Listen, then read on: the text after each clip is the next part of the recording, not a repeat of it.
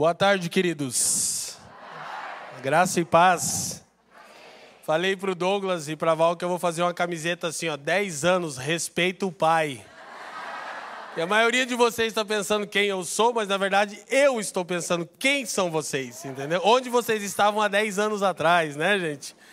Então é uma alegria, assim, é, indizível que eu sinto de estar aqui de ver como o Senhor tem edificado a igreja, tudo aquilo que o Senhor tem depositado ah, na vida dos irmãos que estão servindo aqui na frente, tantos amigos e são tantas histórias. O, o meu filho está com 11 anos, ele literalmente cresceu nessa amizade. Agora ele e o Davi estão por aí atrás da Champions League, né? Agora vocês vão ter que ouvir uma pregação. Eu confesso que eu queria estar assistindo a final da Champions também. Essa igreja aqui não está tendo visão, Douglas, já viu? Faz tempo que eu não venho aqui, mas ah, é muito maravilhoso. Então, eu sou Leandro Vieira, lá de Curitiba, no Paraná, casado com a Fran, que está em algum lugar por aí, pai do Benjamin, e sou parte do presbitério local da Família dos que Creem, nossa comunidade de fé. Divido meu tempo como presbítero na localidade e envolvido com plantação e revitalização de igrejas nos últimos 17 para 18 anos e em especial a família de Zuscope representa muito ah, na nossa história. Amadurecemos muito, recebemos muito, sempre fomos muito estimados e amados ah, por causa do Jesuscope. Eu vi o movimento nascer e fico muito feliz de estar aqui hoje, especialmente em poder compartilhar com vocês aquilo que eu tenho assentado no coração. Então, nessa primeira sessão de palavras, eu queria compartilhar com vocês a respeito da natureza e vocação da igreja. Vamos dizer natureza, natureza. e vocação da igreja. Ah, eu quero que a gente vá para o texto de Efésios, capítulo 3.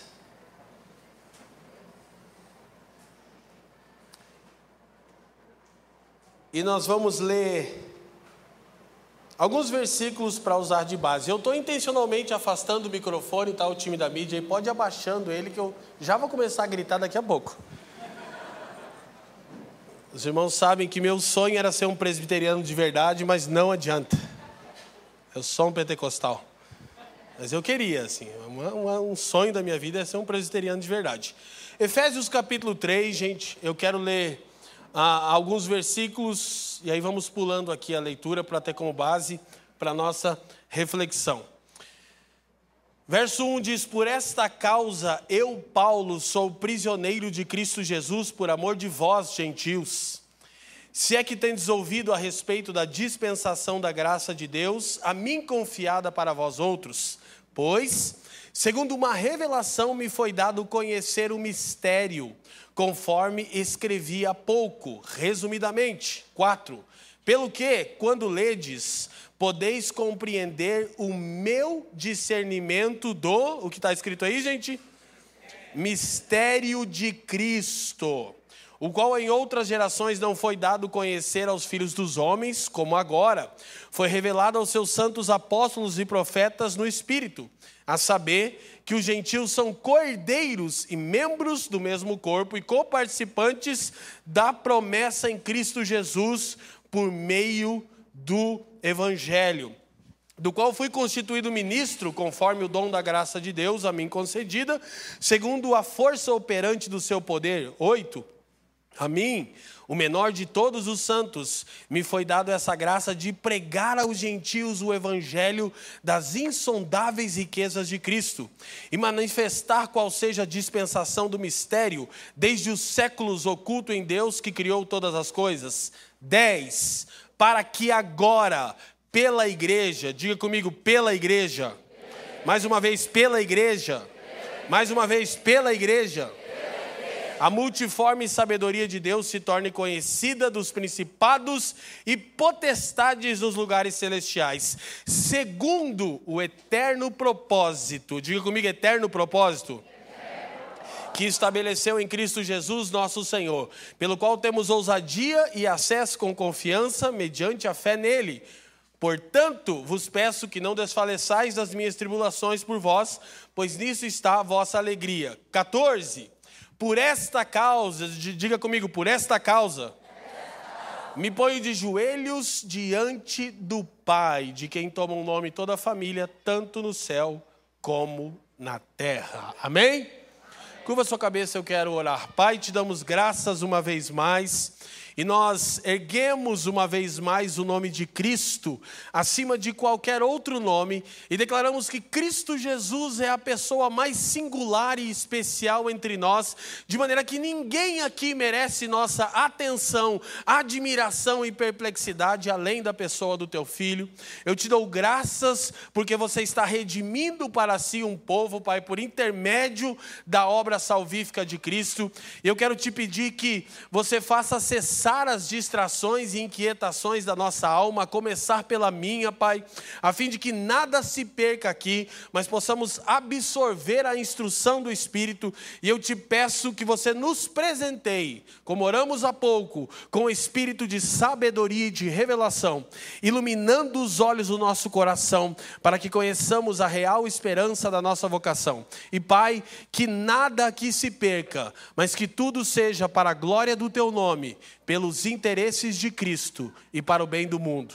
Nós oramos assim, no precioso nome de Jesus, e quem crê, diga amém. Gente, uh, eu quero trabalhar alguns princípios com vocês acerca da natureza e vocação da igreja. Esse, te, esse tema, naturalmente, ele se desdobra em tantos outros temas, mas uh, eu assentei no coração melhor, eu sempre faço isso de usar o texto de Efésios 3, é quando Paulo fala a respeito daquilo que ele chama de mistério de Cristo. Digam comigo? O que é o mistério de Cristo? É a igreja, é a verdade que Deus em Cristo havia determinado na eternidade passada redimir um povo para si e fazer de judeus e gentios uma única família de fé, uma única comunidade, um único reino sacerdotal. E Paulo usa duas sentenças em Efésios 3 que ele repete no versículo 1 e 14. No versículo 1 ele diz: Por esta causa, digam comigo, por esta causa ele diz: Eu sou prisioneiro de Cristo Jesus. Então, a primeira coisa que eu quero dizer é que a correta compreensão acerca da natureza e vocação da igreja, do real valor da igreja para o Pai, torna homens e mulheres prisioneiros, escravos de Cristo Jesus e do seu supremo propósito. Veja quando Paulo escreve Efésios, é um consenso que Efésios é uma das cartas da, da, da prisão.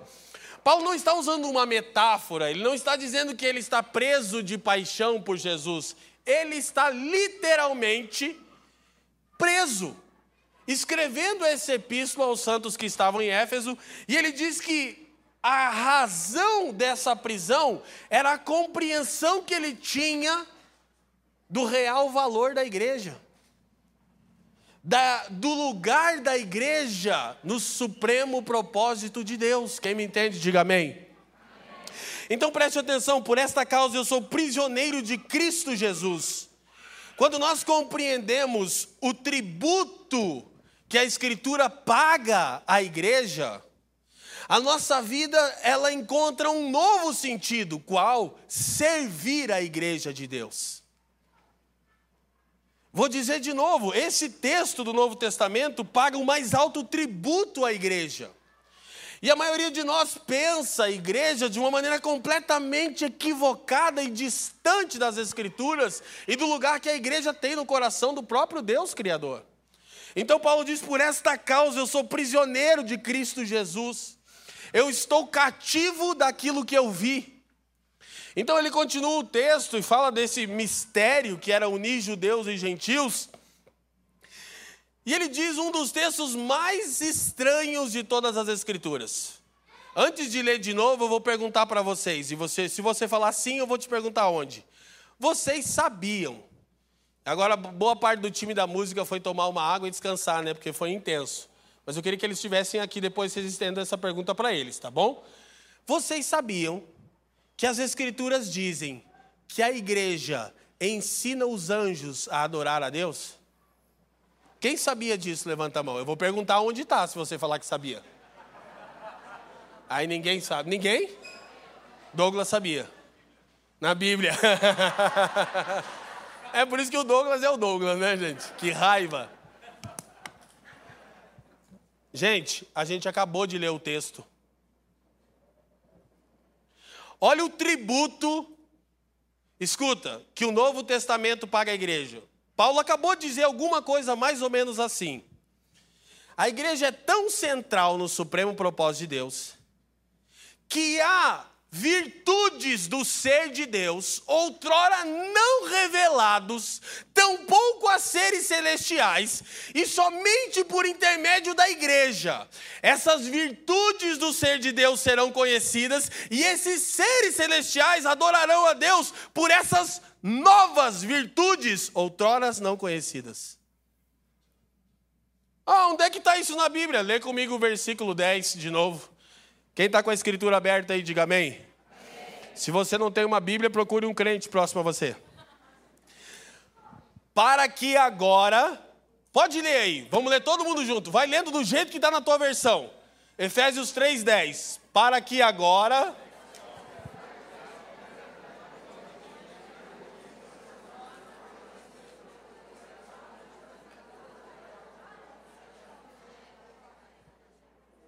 Entendeu?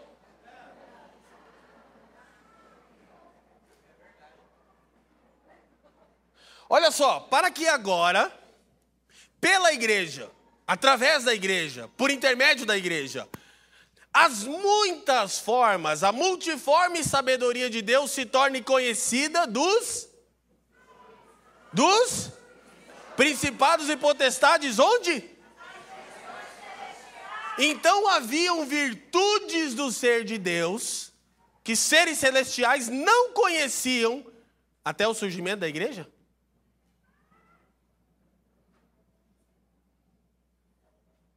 Complexo, né? E o louco é que eu não estou tentando explicar isso, eu só estou fazendo a afirmação que a Bíblia está fazendo. Então tem até horas que a gente, nos nossos turnos de adoração, a gente diz que quer adorar Deus como os anjos adoram, né? Mas na verdade a Escritura paga um tributo mais alto à igreja. Diz: não, não, não. A igreja vai ensinar os anjos a adorar a Deus de uma maneira que eles ainda não experimentaram. É quase uma heresia se não tivesse na Bíblia. Não é? Tinha tudo. Se eu falo isso sem citar o texto bíblico, isso é uma heresia. E se alguém achar isso uma heresia, eu vou dizer, me explica aí o que, que Efésios 3,10 está dizendo. Que agora, antes não, o mistério estava oculto, Deus não havia revelado, mas daqui para frente, do derramar do Espírito sobre a igreja, o surgimento da igreja, a multiforme sabedoria de Deus será conhecida. Então não era a poderes e autoridades dos lugares celestiais. Do que, que Paulo está falando, gente? Paulo está dizendo que a igreja é tão central no supremo propósito de Deus, que Deus só pode ser plenamente adorado e reconhecido como Deus com a igreja na história. Glória a Deus. Então, é um tributo muito alto que é pago à igreja. O meio de manifestar a multiforme sabedoria de Deus, as muitas maneiras da sabedoria de Deus. E aí, Paulo continua o texto. E ele diz que tudo isso, essa coisa complexa, misteriosa, ele diz no verso 11: estava de acordo com o eterno propósito que Deus realizou em Cristo Jesus. O que ele está dizendo é o seguinte: em algum lugar da eternidade passada, quando o tempo, como conhecemos, tão pouco existia, Deus determinou que as coisas seriam assim e que a igreja seria central no supremo propósito de Deus, a fim de que Deus fosse adorado adequadamente. Aí Paulo vai usar de novo a expressão. Ele começou por esta causa eu sou prisioneiro. Agora olhe o versículo 14. Leia aí em voz alta. Por esta causa me coloco. Opa, peraí. Olha a razão da intercessão de Paulo. Uma única. Isso é tão sublime que eu me coloco de joelhos por esta causa e intercessão, a fim de que os santos entendam o que o próprio Paulo chamou lá em Efésios 1, 16 a 19, de esperança da vocação. Agora eu quero que a gente reflita no seguinte: Paulo diz assim, gente, olhem para mim, por esta causa me coloco de. O que tem poder de dobrar um homem é o que governa a sua vida. O que nos prostra? O que te prostra? Por esta causa me coloco de joelhos. Eu tenho aprendido a orar com os apóstolos. Eu tenho orado as orações apostólicas, como a gente fez aqui. E eu tenho entendido que há causas pelas quais eu não devo dobrar o meu joelho.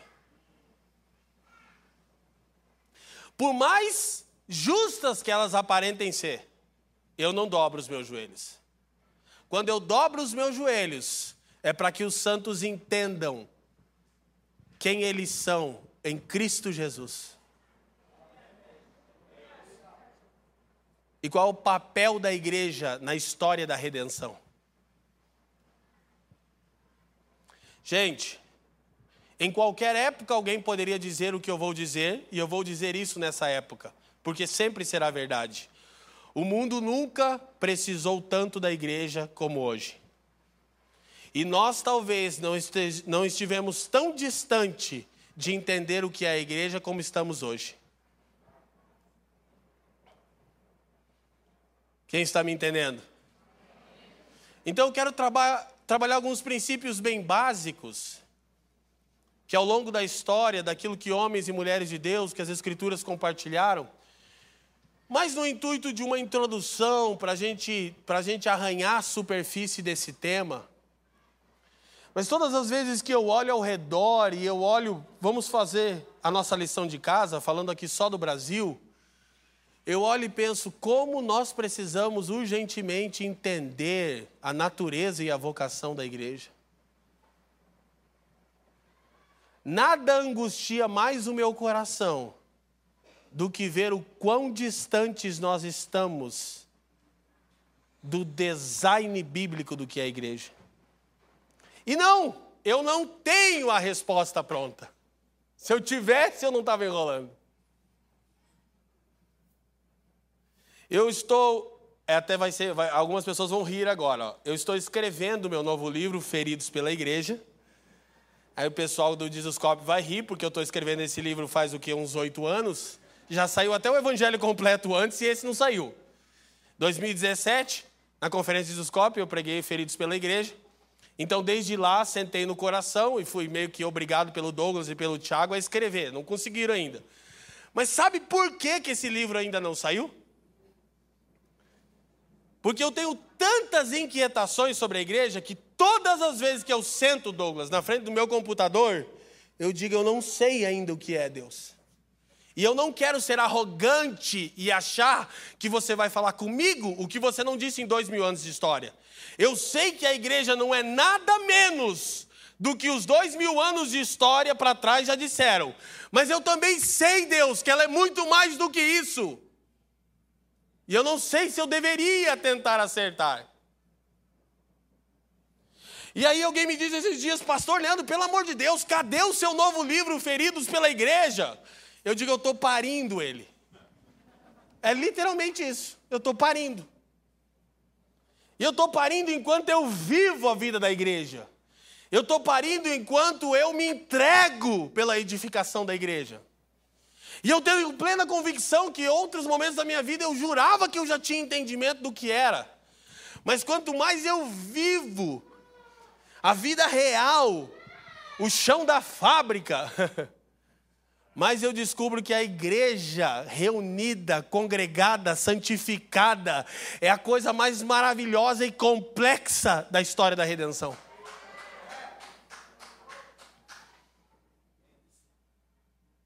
Gente, olha só. Eu não tenho como comunicar isso com ninguém. que não é uma frase que eu falei e você diz, uau! Não, você não entendeu. São momentos, são situações corriqueiras da vida da igreja que de repente você está numa ocasião, numa mesa, num pastoreio, num aconselhamento, e de repente você vê Cristo no outro de uma maneira, você meu Deus, o que, que é isso? Ó, oh, se eu começar a falar agora, eu estou quebrantado, Douglas. É 41 anos já. Tô, eu continuo pesado de língua, mas eu estou mais quebrantado. Agora eu choro. Gente, quinta-feira agora a gente reuniu para o dia da família, para batizar irmãos que estavam professando a fé, receber novos membros, passar o dia na chácara. E a gente se reuniu com a família dos que creem em Curitiba. E a gente está vivendo momentos muito desafiadores lá em casa.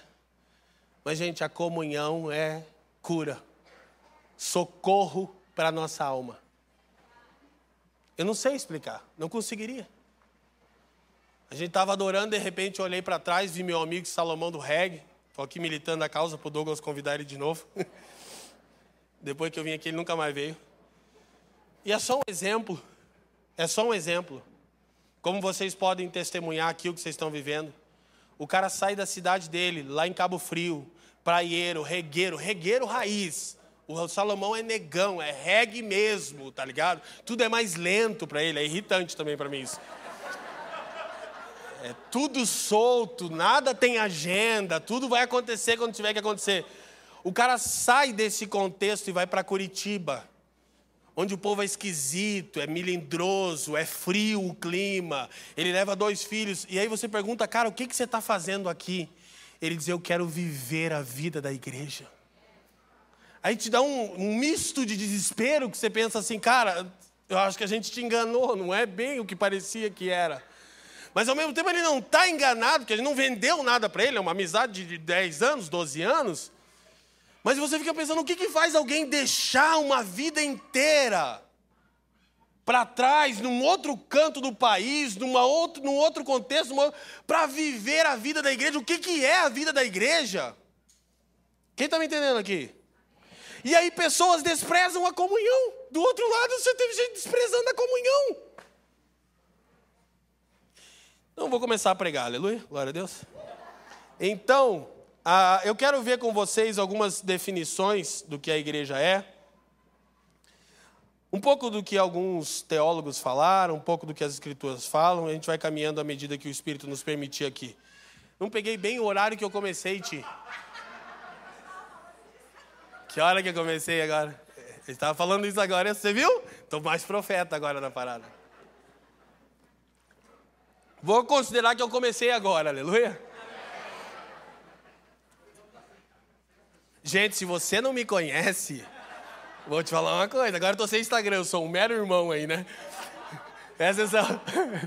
O bem que falou pra mim isso, Douglas. Pai, agora você é um irmão qualquer? Eu digo, ah, graças a Deus. Falei, por quê? Porque você não tem mais uma conta com 100 mil seguidores. Aí, ai, cara, o que, que eu ia falar? Esqueci o que eu ia falar, viu?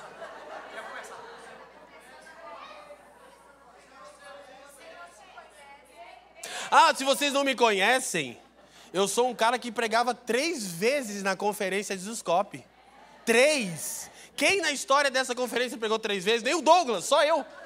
Sabia? Não é verdade? Você já pregou três vezes em alguma conferência? Nunca. E no acampamento era três horas de pregação, intervalo. A Thaís não queria virar o menininho do Nescau, tem, tem várias histórias. Mas glória a Deus. Vamos lá. Gente, ó, eu vou me amparar aqui um pouquinho em, em algo que alguns teólogos, pastores mais recentes têm dito sobre a igreja, justamente na tentativa de dizer assim, ó, eu não estou tentando dizer algo que ninguém diz, tá bom? Eu estou só dizendo o que todo mundo vem dizendo. Então a gente vai ter os slides aí. Será que a gente vai conseguir enxergar isso aqui? O time da mídia lá fez um mistério para mim. Aí, vai. Ah, aí, é melhor. John Stott, importante pastor inglês, diz o seguinte: a igreja está no próprio âmago do propósito eterno de Deus. Ela não é uma ideia divina posterior, não é um acidente na. Primeira coisa que a gente precisa entender sobre a igreja é que ela está no âmago do propósito eterno de Deus. Ela não é uma ideia divina posterior. Ela não é um acidente histórico. Desde toda a eternidade, Deus colocou a igreja no lugar central no seu eterno propósito. E, e, como que a gente precisava pensar isso? Quando a gente está falando da igreja, no seu aspecto coletivo, talvez você não consegue se dar conta que eu estou falando de você e de mim, em Cristo Jesus. E qual é a razão para que sejamos centrais no eterno propósito de Deus? São coisas que eu não encontrei nenhuma justificativa, não encontrei nenhuma explicação para isso.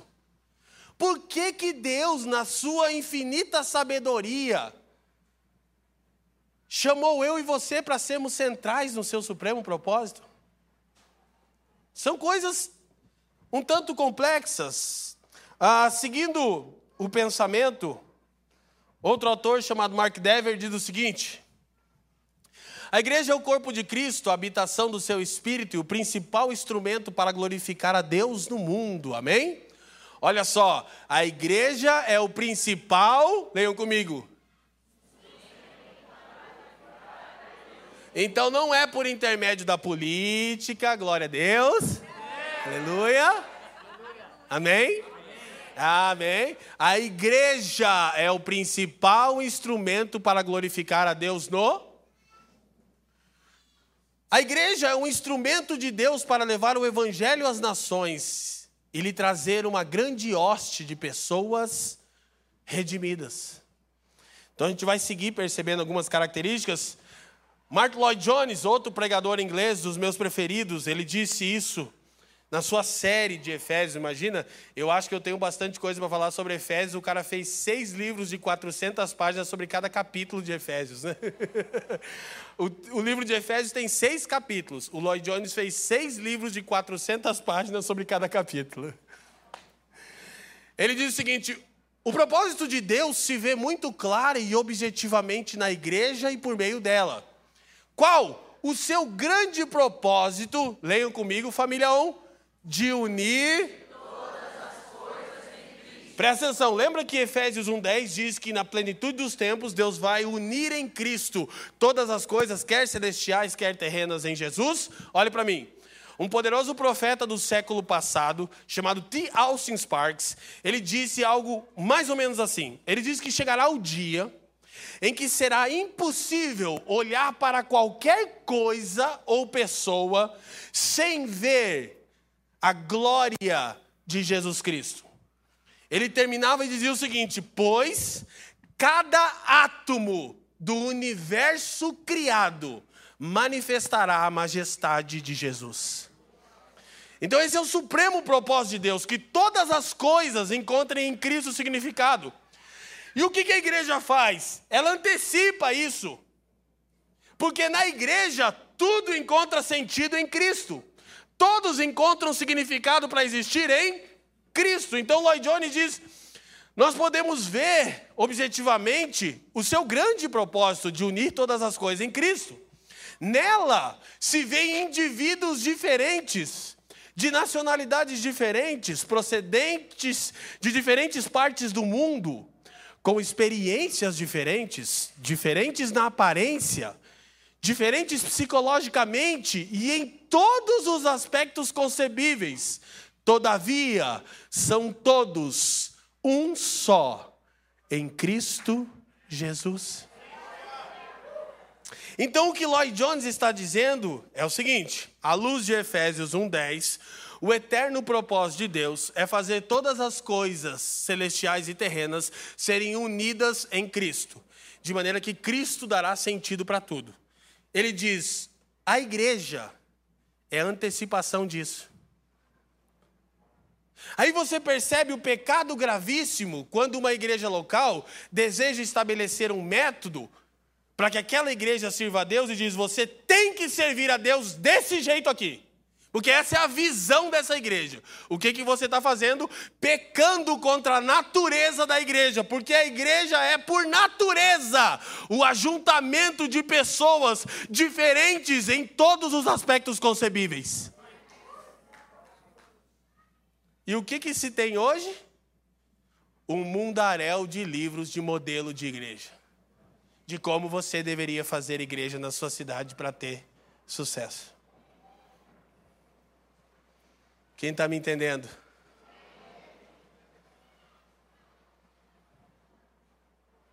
A ponto de tempos atrás, eu tô bonzinho, tô bonzinho, tô bonzinho, mas só vou lembrar essa. Tempos atrás tinha uma fala assim no Brasil: "Você está na visão?" Aí você dizia: "Não, não!" Tipo, você está desviado, cara. Você não faz igreja desse jeito, desse jeito, desse jeito? Não. Ih, você está por fora do que Deus está fazendo. Gente, é justamente por ser a comunidade de indivíduos diferentes em todos os aspectos concebíveis que nós somos a igreja de Cristo.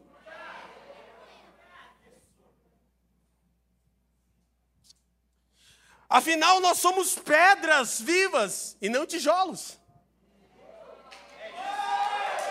Cada um com a sua característica peculiar. E aí eu vou falar uma heresia minha, mas não é uma heresia problemática. É que pedra é isso que eu vou falar agora. É heresia minha.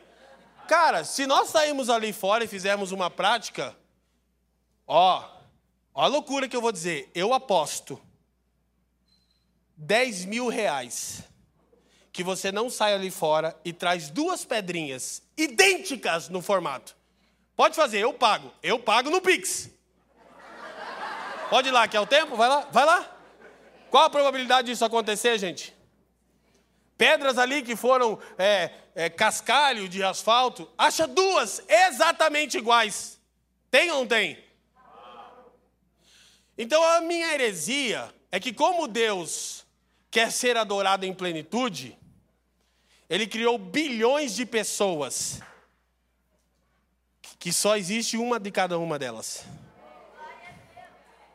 E disse: só tem um jeito de eu ser adorado, da maneira que é devida. Se a Vanessa, exatamente a Vanessa, me adorar.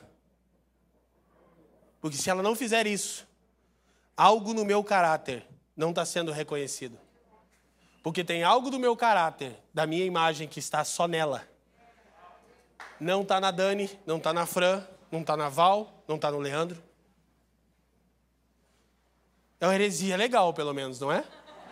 Não é uma heresia que faz sentido, se você pensar? Por que, que nós somos tão distintos?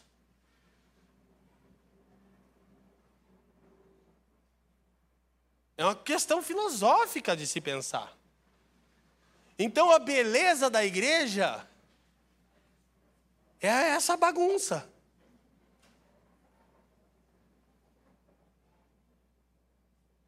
Claro que aí a gente vai entrar, eu, eu sou cheio de crise.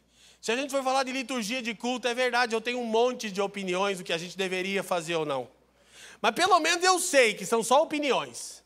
Eu nunca ouso dizer, ó, Deus não está recebendo sua adoração. Eu só penso que poderia ser melhor se fosse assim. Mas estou sabendo que é minha opinião. Mas eu tenho uma opinião. Se eu falar que eu não tenho, é mentira. Não, tem que ser honesto. Quem está me entendendo, amém?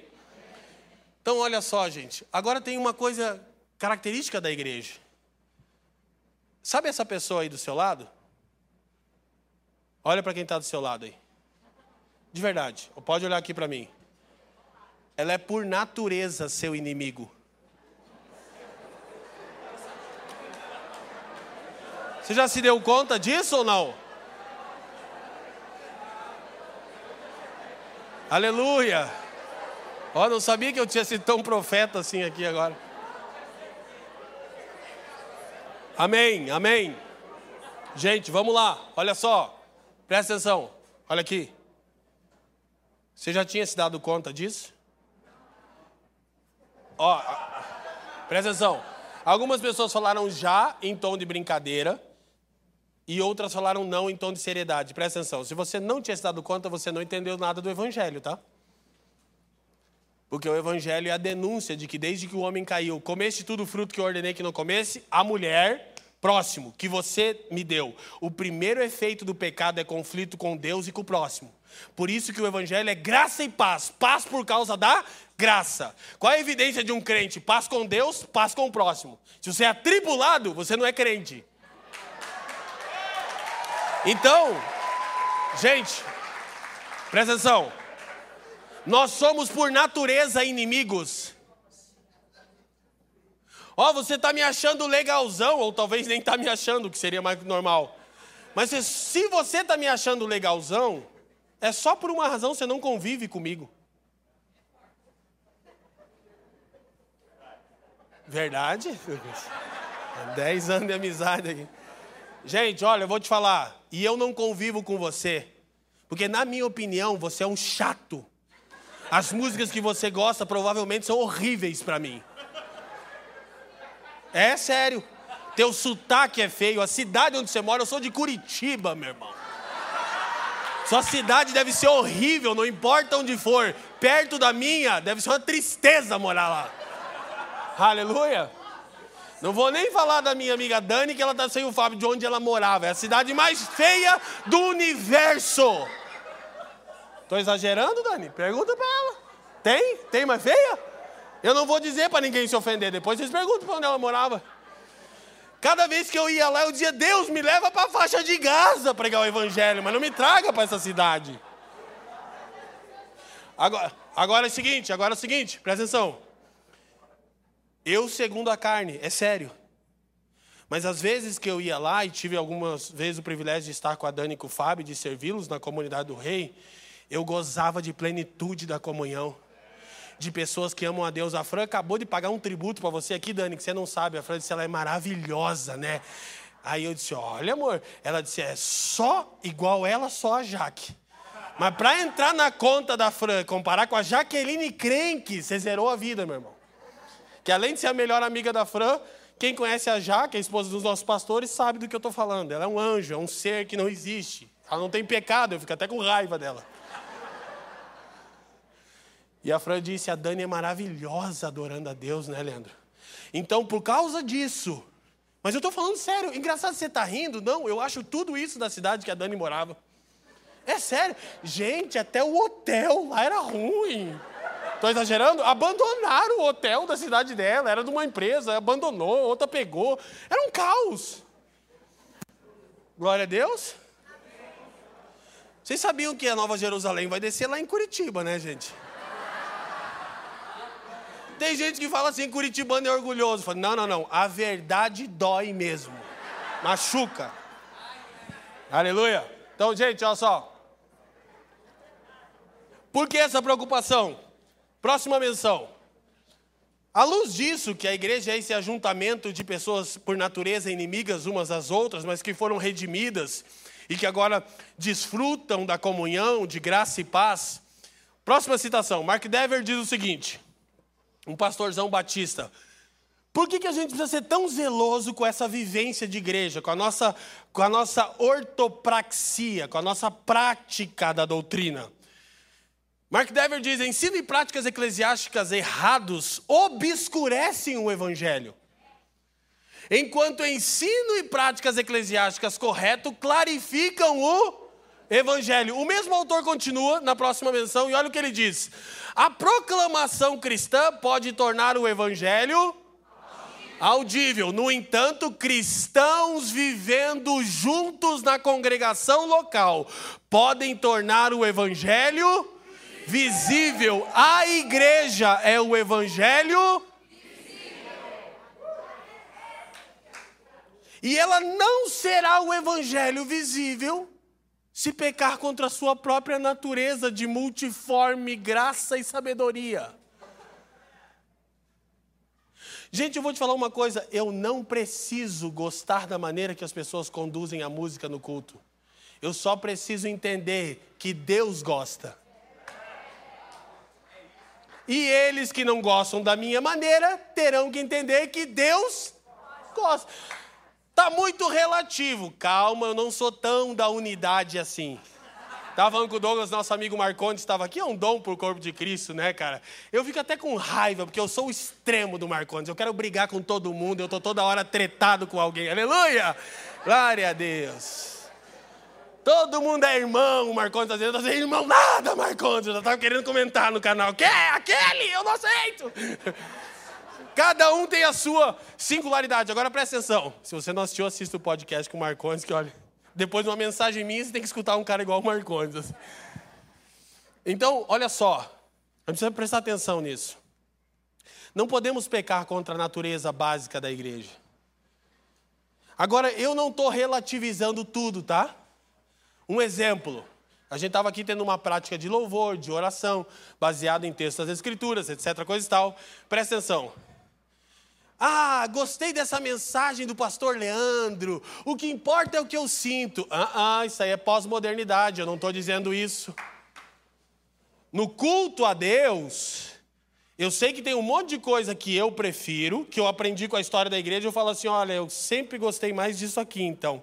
Legal, sei que é só minha opinião. Mas cultuar a Deus não é do seu jeito.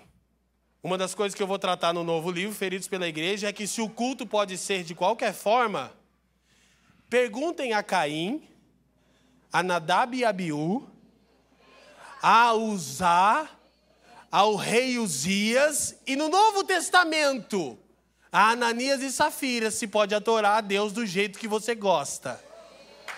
Não confunda, eu não tenho tempo para ensinar, mas eu não estou ensinando isso aqui não, tá? Mesmo você, na sua singularidade, é chamado para uma relação pactual. Deus diz: Eu quero você, porque eu te criei de uma maneira única, mas eu quero que nessa maneira única você me adore assim, ó, porque é assim que me adora. Por isso que o pregador diz: Guarda o teu pé quando entrares na casa do teu Deus. É, ó, baixa a bola que a pós-modernidade está confundindo. E tudo que eu não quero fazer é ensinar um jeito pós-moderno de ser igreja. Então tem várias críticas a se pensar. Ok? Então, gente, a comunidade, a congregação vivendo junta, torna o evangelho visível. A pregação torna o evangelho audível. A vida encarnada da igreja torna o evangelho visível. Então presta atenção, a nossa vida de igreja aqui em Bragança, aqui nesse contexto, cada um na sua cidade, está dizendo alguma coisa a respeito de Deus para o mundo. A pergunta é: essa coisa é fidedigna? Vou dizer de novo. O jeito que você está vivendo igreja, na realidade onde você está inserido, está dizendo alguma coisa a respeito de Deus para o mundo é a coisa que Deus quer que seja dita do jeito de Deus?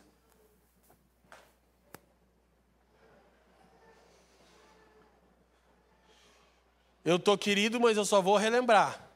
Eu tenho certeza absoluta, por causa da lucidez mental que o Espírito Santo me dá, pelas Escrituras e pela história da igreja, que a maneira com que a igreja se comportou nas eleições disse algo sobre Deus que foi um anátema. Deus odeia o que a igreja no Brasil fez nas eleições. Eu não disse que ele não gosta, eu disse que ele odeia. E isso não é a minha opinião, são as sagradas letras. E minha mente está cativa da Bíblia, não da opinião de vocês. Quando a gente reúne tudo que eu estava dizendo, a gente para de fazer isso. A igreja tem um outro papel. Parem de fazer isso, gente. É, seu isso, seu aquilo. Eu não sou isso que vocês estão pensando. Para de fazer isso. Porque a igreja, quando se reúne, reúne-se para dizer algo ao mundo sobre Deus. Sobre quem Deus é. Então, vou falar uma coisa que talvez você não entendeu. A igreja é monotemática.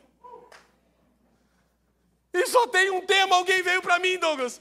Ai, eu acho que a igreja tem que falar mais sobre racismo. Aí você já. Ih, pegou, hein? E lógico, eu já vou, né? Ai, ai, ai, ai, ai. Como é que o Vieira sai dessa? A igreja tem que falar mais sobre racismo? Eu paro agora e a gente abre essa discussão agora. Eu te dou a Bíblia na mão e vai me prova.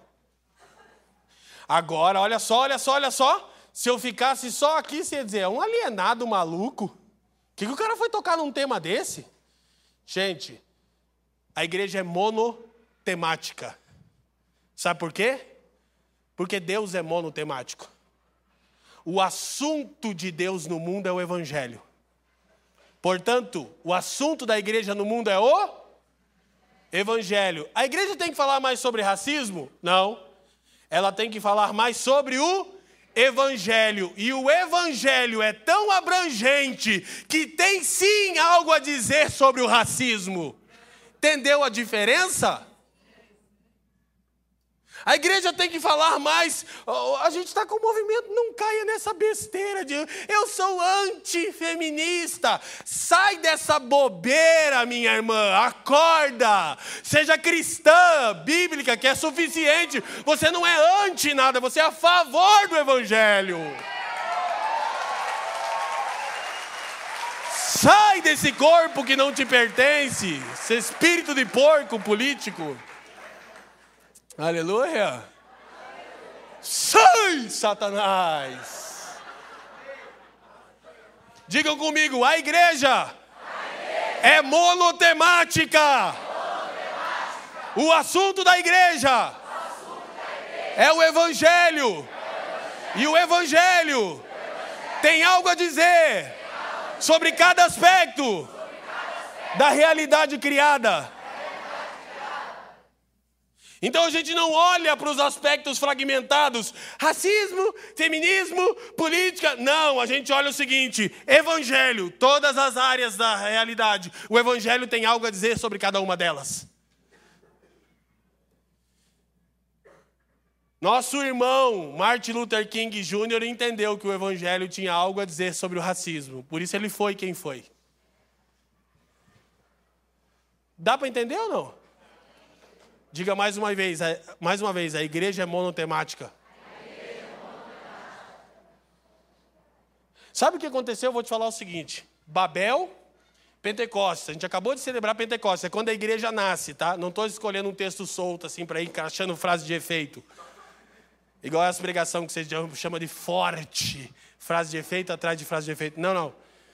Em Babel, o homem se rebela contra o mandato de Deus de povoar a terra. Por que, que Deus queria que a terra fosse povoada? Porque Ele queria que o seu tema se espalhasse pela terra. Então Ele só vai, depois de Noé, espalha aí as nações, enche toda a terra com o meu tema. Quando você diz, o que, que Deus tem para dizer quando eu estou numa angústia? Estou numa angústia de alma, Deus olha para você e diz, Cristo. Deus, eu estou num problema de enfermidade, Cristo. Deus, eu estou num problema de medo, Cristo. Deus, um problema político do Brasil, Cristo. Deus é monotemático. Deus só fala uma coisa: Cristo, Cristo, Cristo, Cristo, Cristo, Cristo, Cristo. É nós é que não conhecemos o Cristo de Deus. Por isso ele disse à mulher samaritana: Ah, se você conhecesse o dom de Deus. Você acha que precisa de tanta coisa, mas se você conhecesse o dom de Deus. Então, gente, em Babel, o homem se junta para não espalhar o tema de Deus. Aí o que, Deus faz? Confunde as línguas. E aí cada nação é fundada com o seu tema. Eu já preguei aqui no Disuscope, lá na escola, DNA do céu versus DNA da terra. Quem estava naquele dia? Daqui, quem está aqui? Eu nunca mais consegui pregar aquela mensagem, Douglas. Eu nunca mais vou conseguir pregar, que eu também parei ela. Não é, a pessoa prega aquele tema, não consigo mais. Está lá no canal do Zuscope. Que eu explico mais, que eu não vou ter tempo agora. Agora presta atenção. Deus espalha as pessoas e elas não se entendem. Então, cada nação é edificada sobre um tema, sobre uma ênfase. Só que em Pentecostes, Atos 2, 5 diz que se reúnem em Jerusalém homens de todas as nações debaixo do, do céu. E aí o que, que Deus faz? Derrama o seu espírito para o nascimento da igreja. E qual que é o milagre? Todo mundo entende as grandezas de Deus no seu próprio idioma. E quando volta para a sua nação, qual é o assunto? O evangelho. Portanto, Deus resgata o tema do mundo, gerando a igreja. Por isso que a igreja nunca fala sobre nenhum outro assunto que não seja o evangelho. A igreja é monotemática. Agora a pergunta é: você conhece o evangelho? Respondo por vocês, a maioria de vocês não conhece.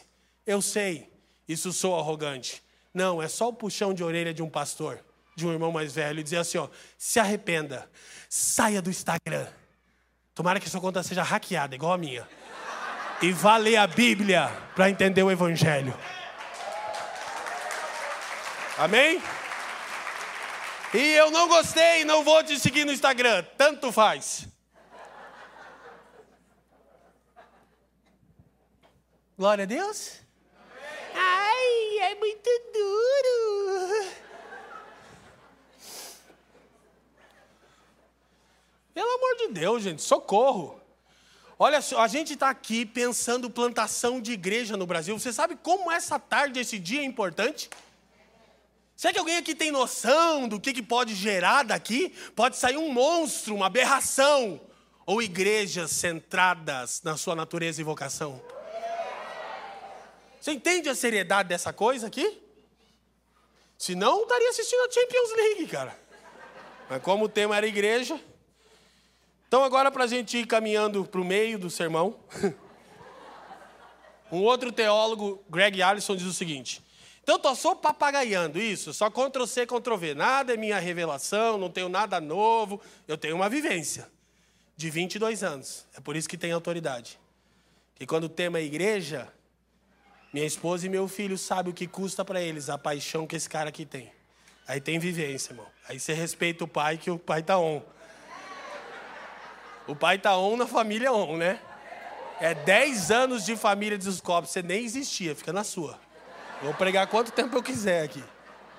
Se o Douglas reclamar, eu já corto ele também. Assumo tudo. Olha só, gente. Conceito básico de eclesiologia, tá? A igreja é o povo de Deus salvo por, por meio do arrependimento e da fé em Jesus Cristo e que foi incorporado ao seu corpo por meio do batismo com o Espírito Santo. Ela consiste em dois elementos. Diga dois elementos. Interrelacionados. A igreja universal, diga igreja universal que é a igreja católica, mas não é nem a universal que você pensou e nem a católica. É a igreja mundial, mas não é essa também. Tá bom? É que tá difícil, hoje em dia tá difícil. Primeiro elemento é a igreja ou seja, a comunhão de todos os cristãos que se estendem desde o dia de Pentecostes até a segunda vinda, e abrange tanto os crentes que já estão no céu, quanto os crentes vivos em todo o mundo. Tim Keller, que partiu para o Senhor, o padroeiro dos pastores agora, né? São Tim Keller, cara. Já era legal sentar o Tim Keller, agora ficou melhor ainda. O cara morreu, o restinho que tinha que alinhar santificou, né? O cara morre e fica melhor ainda. O Tim Keller disse eu acho que é na igreja centrada que ele diz assim: ó, você tem mais em comum com um cristão tibetano que mora nas montanhas do, do que com o seu vizinho incrédulo. Vou dizer de novo. Falando sobre a comunhão da Igreja Universal, Tim Keller diz: você tem mais coisas em comum com um cristão do Tibete que vive nas montanhas do que com o seu vizinho incrédulo. Isso é percepção da Igreja Universal, da comunhão que se dá em Cristo pelo Espírito. Amém? Então, esse é a primeira, uh, o primeiro elemento. Greg Allison continua e diz o seguinte: essa Igreja Universal se manifesta em igrejas. Igrejas. Olha, você precisa entender que a igreja local é um plano de Deus, querido. Não tem como pertencer à igreja universal sem pertencer a uma igreja.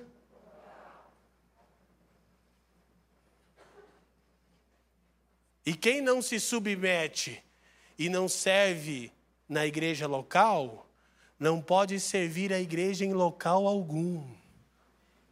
Amém? Tá cheio de cantor e pregador itinerante, filho do capeta. Sabe por quê? Porque o primeiro itinerante da Bíblia é o Satanás. Jó capítulo 1, estava rodeando a terra e passeando por ela. Ali começou o ministério itinerante. Quem não serve a igreja local, não pode servir a igreja em local algum. Que a igreja local é que tem o testemunho. Você não está entendendo? Sua esposa, ou marido, ou filhos, ou pais, não podem te mandar para o inferno. Só sua igreja local. Se ela disser que você tem que ser tratado como um pagão e publicano, ela põe você no inferno. E Jesus diz: o que vocês desligarem na terra terá sido. Esse contexto é de disciplina, tá? A igreja local é tão importante na sua vida e na minha vida que ela nos coloca no reino ou no inferno. Então já já está pressuposto que nível de relação que tem que existir numa igreja local, né? Quem está me entendendo? Fazer um breve testemunho aqui. Trabalhando com plantação de igreja, eu decidi uma coisa: não mais me envolverei com plantação e revitalização de igreja que não tem um governo plural de verdade. E eu sou cabuloso, Fábio Dani, para saber quando é de verdade. Porque eu vivo a parada que é de verdade. Então, o fake eu vejo de longe. Ah, é plural. Não, tem dono. Eu sei quando tem dono. Eu sinto o cheiro de Nicolaíta a quilômetros. É, ixi, tá maluco? Sou tipo um pitbull de Jesus, ó. Fran tá sofrendo. Calma, amor, eu tô em paz. Não, só a galera das antigas tá. Ixi, é que presbitério. para cima do pai. Aí eu tô plantando uma igreja em Joinville, o pastor lá, que a gente está apontando ele, ele falou: Pastor, me dá um exemplo do presbitério. Lá em Curitiba, me dá assim, o que, que é? Vocês sentam e daí vocês se aconselham juntos. Eu falei, vou te dar um exemplo. Você quer um exemplo?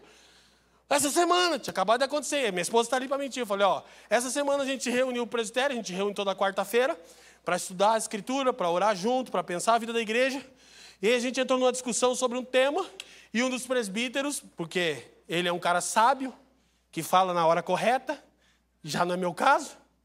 Vocês já, os irmãos já perceberam que eu estou quase parindo um filho aqui? Por isso que eu queria ser um presbiteriano, que eu me acho um idiota. Se você acha que eu me acho o cara topzão, não. Eu termino a pregação em depressão. Eu acho que eu sou idiota. Eu podia ter pegado parado, falado tudo num tom certinho, bonitinho. Mas não consigo. Fazer o quê? Os irmãos têm que me amar assim.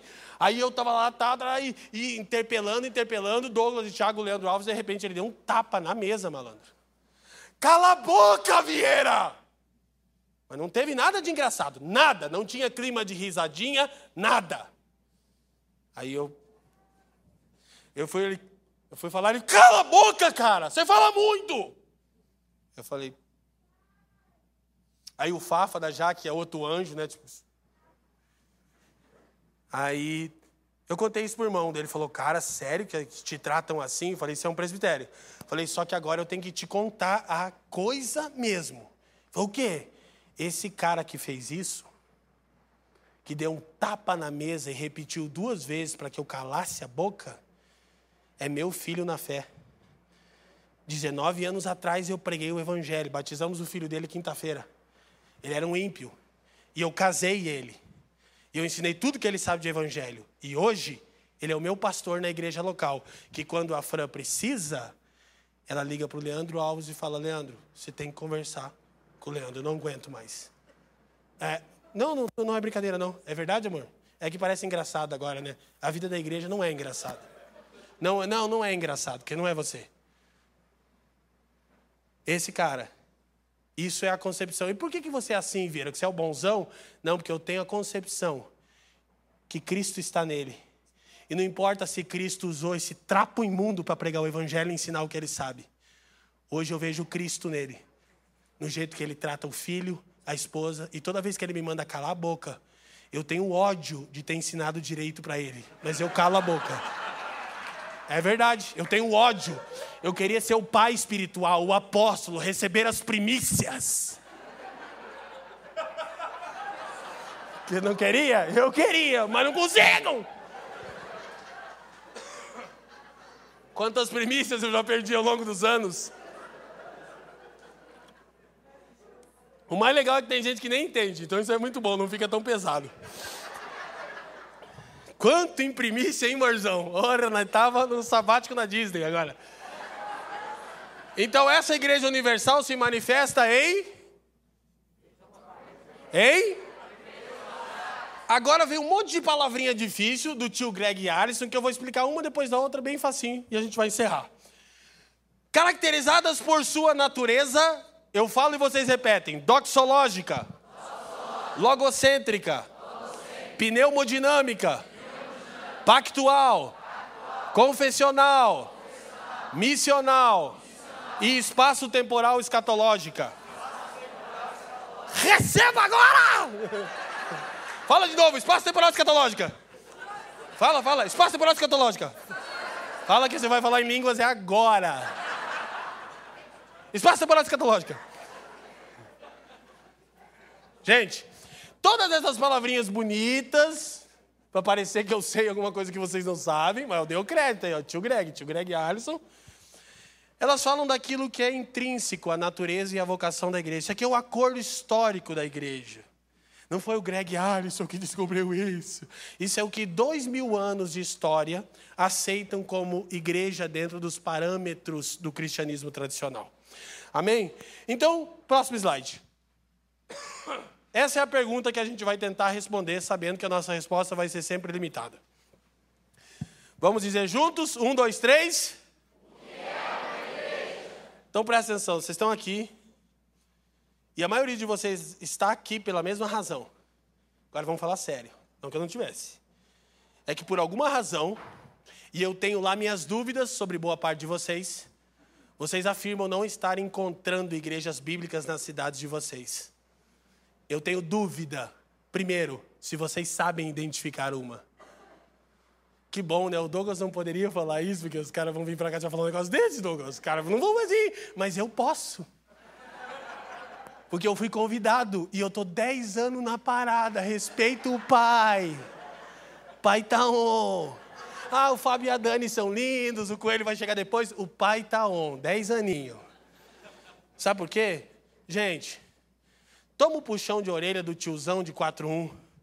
Boa parte de vocês não sabe identificar uma igreja bíblica. Mas vamos tentar começar a aprender isso, amém? amém. Em vez de ficar um findindinho, dodóizinho, vamos se arrepender e vamos dizer, poxa, será que a gente não está pecando contra a igreja da nossa cidade? Eu ficaria muito feliz se metade de vocês não voltasse mais. Encontrasse expressões bíblicas de igreja na cidade de vocês. Ou alguém quer ser da igreja de Duscó porque ela é famosinha e tem seguidor no Instagram? Ah, aleluia! Quer tirar fotinha com o Douglas? Eu vou orar pro Instagram dele ser hackeado também. Quero ver quem vai ficar. Hackear o Instagram do Jesuscope, o canal do YouTube, quero ver quem vai ficar. Aleluia! Ai! Porque olha só, Douglas, isso aqui é muito sério. Ó, os irmãos já estão pensando o que fazer comigo. Desliga o microfone agora ou não? Chamaram o policial, chamaram a polícia. Nem tá vendo. O que é? Vai peitar aí? Vem. Sabe no pai aqui. Chamaram até polícia já. Vai peitar o pai. Diga comigo, o pai tá on. O Haaland já fez algum gol aí? Alguém pode me informar? Nada, por enquanto. 3 a 0? Gente, ó, preciso de mais água. Se vier água, que eu posso continuar pregando. Porque isso aqui é muito sério. Porque isso aqui é muito sério. A gente tá com. Olha só. Gente, Douglas, agora com todo. Você sabe que eu sou assim.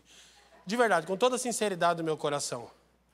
Vocês entendem que esse tipo de reunião pode ser uma arapuca? Que a gente pode estar equivocado? Que a gente está afirmando que nas nossas igrejas, nossas cidades, Fábio e Dani, não existem expressões saudáveis do corpo de Cristo. Gente, olha para mim. Tem certeza? Ou você quer pertencer à churchzinha pop do momento? Family Jesus Escape.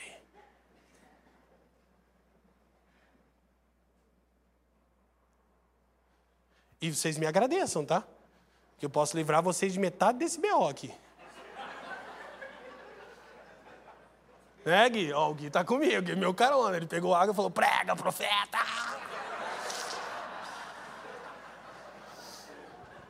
Tá serião, tá serião, porque ele já veio compartilhando as angústias comigo ontem. Eu falei, é, você quer falar de crise? Eu sou a crise, irmão. Eu não estou em crise, eu sou a crise. Vocês estão me entendendo o que eu estou dizendo? Alguém aqui está me entendendo? Eu desafio vocês, alguém dizer que eu estou falando alguma bobagem aqui. Agora, se você fala, não, eu não tenho encontrado. Então vamos pensar o que é igreja. Só cuidado para a gente não estar tá pecando de novo contra a igreja da nossa cidade. Que as cidades são bem grandes para não ter expressões genuínas. Pessoas que amam a Jesus. E aí agora eu não estou falando, gente, eu sou chato, eu sou calvinista, eu acho que o calvinismo é top. Se você é arminiano, eu acho você muito ruim teologicamente, eu acho um monte de coisa. Mas escuta, isso não é parâmetro para escolher a igreja local, não, tá? E eu aprendi isso, sabe como? Com a irmã Elisete, a minha mãe. A gente pode ficar aqui arrotando um monte de coisa. Duas palavrinhas da minha mãe deixa todo mundo, a começar por mim aqui, envergonhado. Vida com Deus é. é, é eu escrevi meu livro, a mãe está lendo o livro, mãe. Ah, filha, a mãe está tentando. Mas não leu meu livro, mãe. Eu falo, mas não entendi nada do que se falou naquele livro. Por que você usou tanta palavra difícil? Eu disse, eu queria mostrar que eu sei as palavras difíceis, mãe. Só que quando o calo aperta, você sabe quem conhece Cristo, né? Então, assim, ó, eu tenho N opiniões sobre liturgia, tradição, teologia, tudo. E nada, não estou abrindo mão de nada disso. Agora, nada disso é central, até porque Presta atenção, assertividade doutrinária é fruto de um longo processo de santificação teológica. Eu já acreditei em coisas que, se vocês soubessem, ninguém de vocês sentava aqui para me ouvir. Eu já taquei o paletó nas pessoas achando que tinha unção no meu paletó. Só uma, você lembra? Que eu era o bem no rim, aquele profeta. No rim dos irmãos. Eu já fiz coisa, eu já preguei um prego com azeite e vinho na frente da igreja para o avamento vir. Até o, o Valdomiro Santiago, se me conhecesse, assustava. Eu dizia, meu Deus, você é neopentecostal num nível que eu não conhecia. Quem está me entendendo? Só que sempre houve uma coisa, que é a única coisa que eu consigo pensar na solução do meu livro, Douglas. Tá, então você tem um monte de crítica para a igreja? Eu tenho um milhão de críticas, porque eu estou dando minha vida por ela, e eu posso. Talvez você tenha que calar sua boquinha, não sabe o que é se entregar, não tem 22 anos de vivência. Beleza, se tem, glória a Deus, vamos reclamar e vamos fazer, tá bom? Só que é o seguinte, eu tenho todas essas críticas, mas eu não tenho a resposta do que define uma igreja bíblica. Eu tenho uma meia resposta e a meia resposta é que quando eu chego no lugar, eu procuro encontrar o mesmo sentimento que havia em Cristo Jesus. Eu posso ver as coisas mais loucas do mundo, mas se eu ver nos irmãos o sentimento que há em Cristo Jesus, então eu posso comungar com eles. Amém, família On. Digam comigo, assertividade doutrinária, assertividade doutrinária. é sempre fruto de longos anos de santificação teológica. A gente vai crer ao longo da vida num montão de bobagens. E tudo bem, faz parte. Amém, gente? Então agora eu vou correr, ó, já começaram a chamar o proprietário do HB20.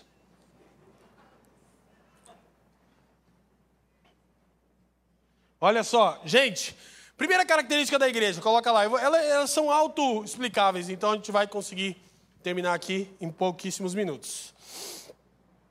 Isso aqui podia até dar uma discussão depois sobre isso, né? Olha Deus. A igreja é. O que, que é doxologia? Louvor, gente. Então, a primeira característica da igreja é que ela existe para a glória de Deus. Amém? Nossa, eu vou dizer de novo que só teve um aleluia. Eu acho isso tão maravilhoso. A igreja existe para a glória de Deus. Isso não é uma coisa qualquer. Isso significa que nada, nem ninguém, pode se sobressair além da pessoa de Cristo, que é a imagem de Deus. Então, quando a igreja local mostra demais o seu pastor, incrível, visionário, descolado, hypado, tem uma coisa errada. Aleluia.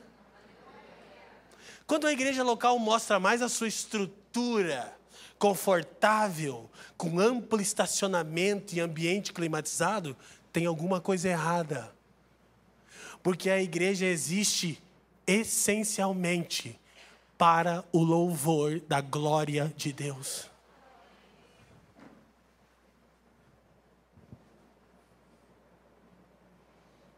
Eu levo isso tão a sério que toda vez que uma pessoa chega na nossa comunidade em Curitiba e fala, aqui é a igreja do Leandro Vieira, pergunta para Fran o que eu faço. Não está amarrado em nome de Jesus. Você não repita um anátema desse que me ofende. E aí as pessoas dizem para mim há 22 anos, cara, o que que tem? O jeito de falar, eu digo, tá errado. E tudo que Deus faz tem uma orientação doxológica, tem que terminar em louvores ao seu nome, não a ninguém. Eu não posso ser o cara incrível, Cristo é. A propósito, eu não sou um cara incrível. Amém? A Escritura diz que os céus, os anjos, a criação, tem essa orientação doxológica, existem para o louvor da glória de Deus. Nada nem ninguém pode se sobressair. Quando Paulo fala em Efésios capítulo 1 sobre a obra da redenção do Deus triuno, Paulo diz o seguinte: Deus nos elegeu e nos adotou. Aí ele diz assim: para o louvor da sua glória. Aí ele continua e diz: Deus nos redimiu e nos revelou a sua vontade. Aí ele diz: para o louvor da sua glória. Aí ele diz: Deus nos selou e nos comprou com o seu espírito. Aí ele diz: para o louvor da sua glória. Efésios 1:6, 1:12, 1:14, Paulo diz que a igreja existe exclusivamente para o louvor da glória de Deus. Você acha que Paulo está repetindo porque os irmãos não entenderam? Não, porque isso é a ênfase da igreja. Aleluia! Quando nos congregamos em adoração ajuntada, quando nos espalhamos em adoração espalhada, precisa redundar em louvores para a glória de Deus. Então, se você está amando essa igreja local, se você está amando o que Cristo está fazendo aqui, isso não é pecado. Só não ofereça isso como um produto e uma marca. Não pense na sua igreja em detrimento a outra. Esse é da família de disquete. Esse é da família dos que creem. Você é da família de Deus, aleluia. Tá bom? Glória a Deus.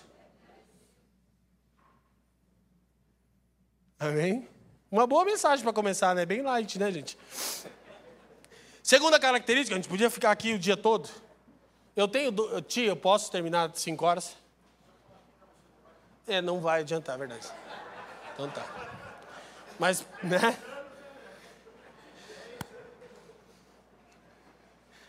Segunda característica da igreja, leia para mim, família 1, ela é? Duas características. Ela é centrada em Cristo, a palavra encarnada, e nas Escrituras, a palavra inspirada. O que, que é uma igreja logocêntrica? Centrada em Cristo, o Logos, palavra encarnada. Centrada nas Escrituras, a Bíblia, palavra inspirada. Diga comigo, palavra encarnada. Palavra inspirada. Essa é a característica logocêntrica da igreja. Agora a gente precisa entender o seguinte: Deus não nos dá nada que não seja em Cristo. A parte de Cristo, Deus não dá nada a ninguém. Tudo que Deus nos dá, Ele nos dá em Cristo Jesus. E tudo o que Deus nos dá em Cristo Jesus não é independente da palavra, da palavra escrita. Deus não te dá nada fora de Cristo e das Escrituras. Então tudo que a gente acha tem que ser deixado de lado. Mas tudo aquilo que está em Cristo e nas Escrituras é nosso pela dádiva de Deus. Amém, gente? Então vamos. Coisa prática é o seguinte: o centro dessa igreja local é Cristo e a palavra? Ou é o jeito dela fazer as coisas? Ou é o líder?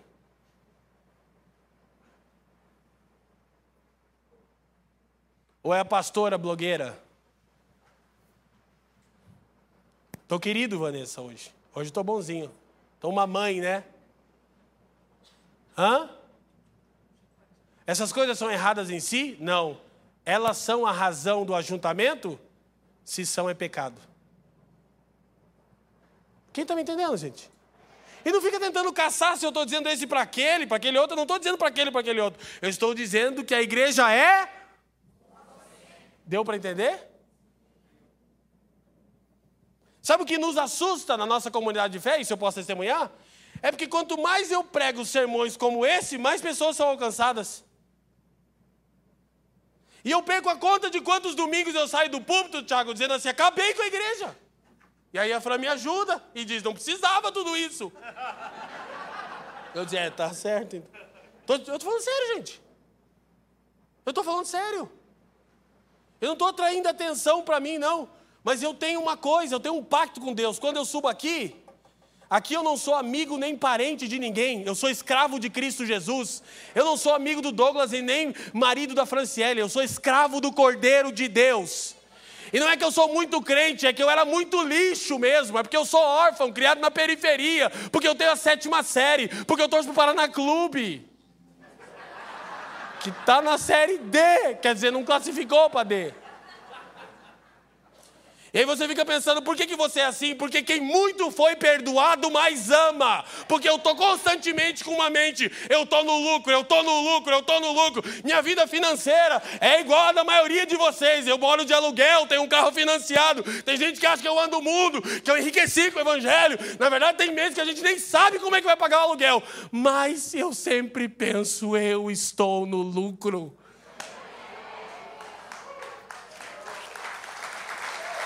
Bendito seja o Senhor, que isso seja ao Senhor. E aí nós vamos falar de igreja para essa geração, mas não com a crente nutelada, hein? Porque isso aqui que eu estou falando me custa, não está no hype, me custa bastante coisa. Só que eu estou afim de ouvir naquele dia do meu Senhor: bem-estar, servo bom e fiel. Foste fiel no pouco, entra na alegria do seu Senhor. E aí eu vou entrar lá, jogador cara aqui, ó.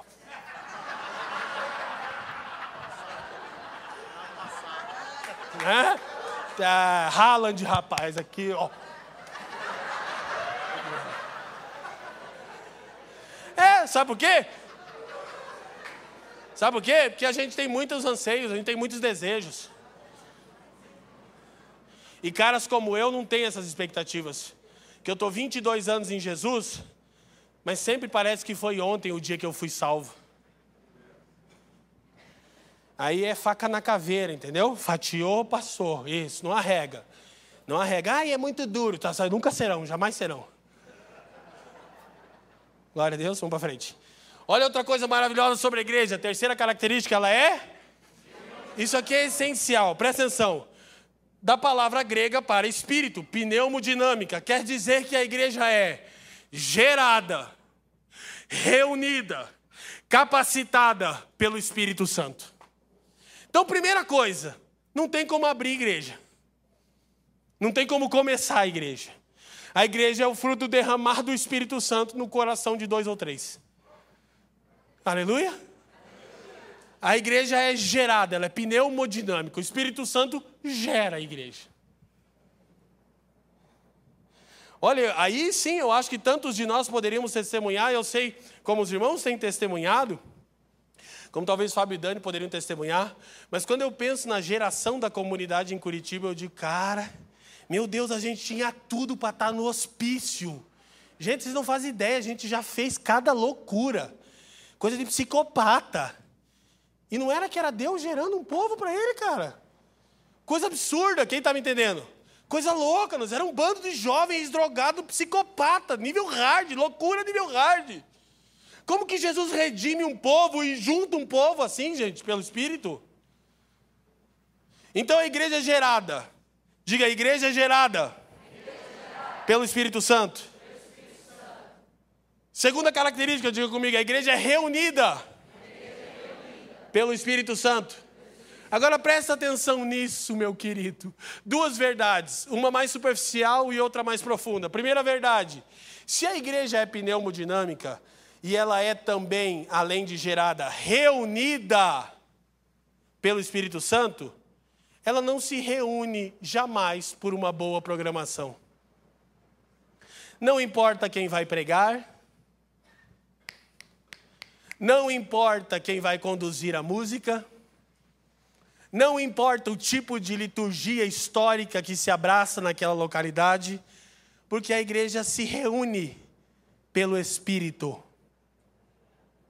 Não importa se o lugar é agradável, não importa se o lugar é desagradável, não importa se as condições climáticas daquele dia são favoráveis, a igreja se reúne pelo Espírito. Se tem goteira, é, as goteiras. Não importa se tem goteira. Não importa se não tem aparelhagem boa de som, não importa se não tem transmissão, não importa, porque a igreja é pneumodinâmica, ela é reunida pelo Espírito Santo. Agora escuta, essa é a verdade superficial. Domingo é o dia do Senhor, historicamente. E como que você consegue ser tão bundão que tem domingo que você está cansadinho? Como? E não é porque nós, como pastores, queremos mais um crente chato com a bunda sentada incomodando. Não, é que você reúne-se com outros que nasceram do mesmo espírito. Você não consegue não fazer isso. Ouça isso, ouça isso, ouça isso. Por ser gerada pelo Espírito, a característica dessa comunidade espiritual é o anseio pela comunhão. Ok? Assim, a atuação do Espírito na vida da igreja é vista essencialmente no amor fraternal entre os irmãos. Não é porque eu gosto da condução da música da Dani, é porque eu amo a Dani em Cristo. Graças a Deus ela tem a voz que tem. Ajuda a gostar dela. Quem está me entendendo? Olha aqui, eu estou falando uma crítica. A atuação do Espírito na vida da igreja é vista essencialmente não no chu. Ah, uh, culto forte. Jesus não disse que nós seríamos conhecidos. Ele disse isso? Nisto conhecereis que sois meus discípulos, se vos amardes uns aos outros. João 13, 35. Eu vou dizer de novo.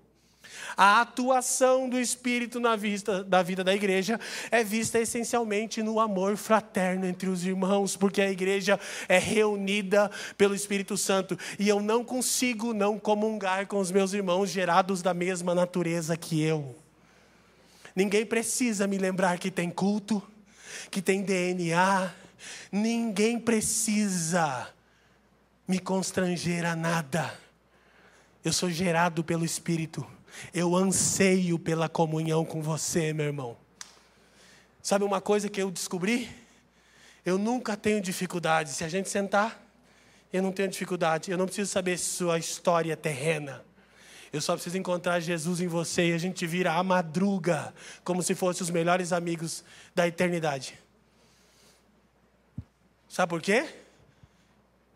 Que a igreja é pneumodinâmica. Diga comigo, gerada, reunida, pelo Espírito Santo. Então a gente não se reúne por uma boa programação. Amém?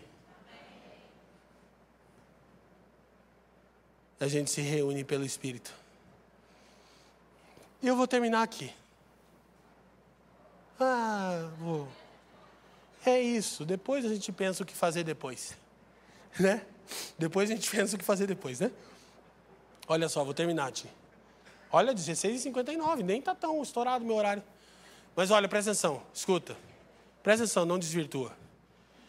A igreja é, leiam comigo de novo.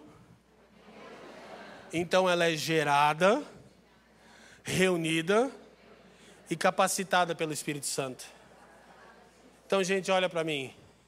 Outro erro que a gente está cometendo, presta atenção, é achar que se a gente for mais excelente no nosso voluntariado, a igreja vai ser mais eficaz. O que está nos faltando não é excelência, é o poder do Espírito Santo para convencer o pecador, não para tremer no culto, para quebrantar corações de pedras. Hoje a gente está vendendo igreja para os consumistas. E aí a gente diz assim, ó, vamos testemunhar sobre essa igreja como ela está dando certo. Aí começa, ai, quando eu fui lá, eu fui tão bem recebido.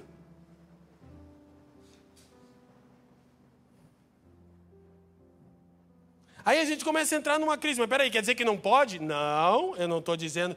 Eu estou dizendo que é essa a razão. Presta atenção numa coisa, escutem aqui. Presta atenção, presta atenção. Eu vou terminar a mensagem no meio dela, então você presta atenção. De 50 anos para cá, a gente descobriu um movimento de discipulado. Um a um. É bênção? Lógico que é.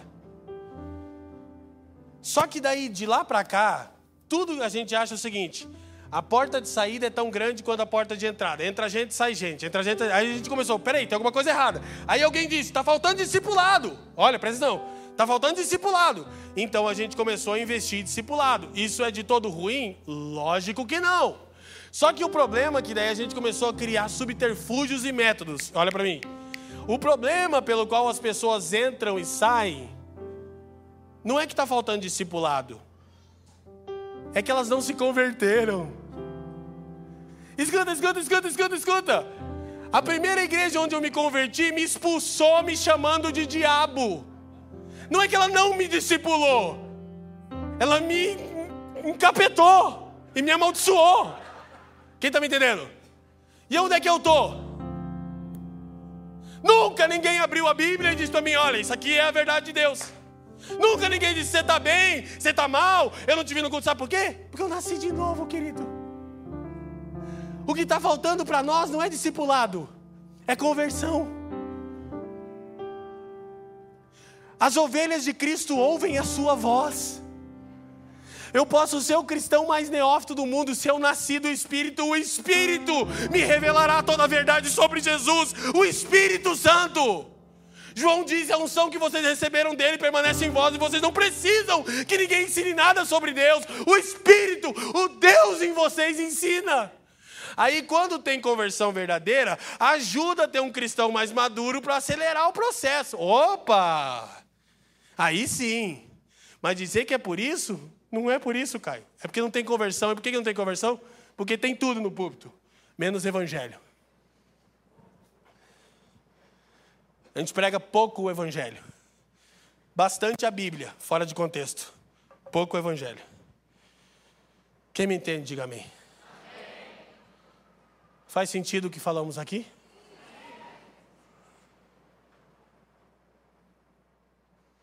Essa reunião aqui pode ser duas coisas maravilhosas ou uma coisa muito terrível e equivocada da nossa parte.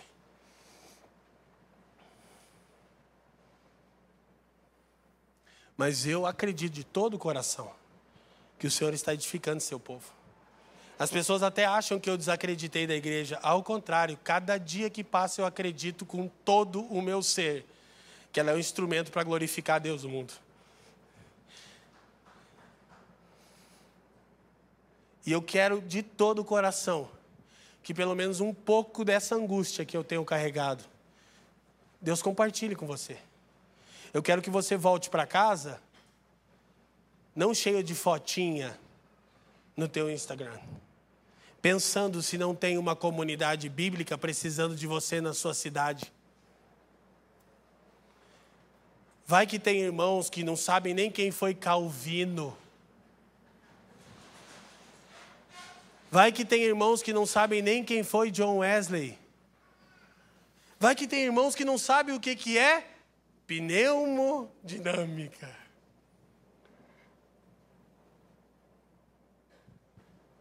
Eu não estou tentando convencer vocês a ter um moralismo e dizer a igreja tem que ser isso. Não, não, eu estou dizendo a igreja, ela não é nada menos do que esses dois mil anos de história nos disseram sobre ela. Porém, ela é muito mais do que isso. Eu quero tudo da história da igreja, eu quero tudo. Até o que é ruim é bom. Mas eu quero primeiro, olha para mim, não pecar contra o corpo de Cristo na minha cidade. E tentar impor a minha tradição cristã, aquilo que eu considero melhor, que eu considero coisas melhores, como base para a comunhão. Eu quero discernir o corpo de Cristo na minha cidade. Amém?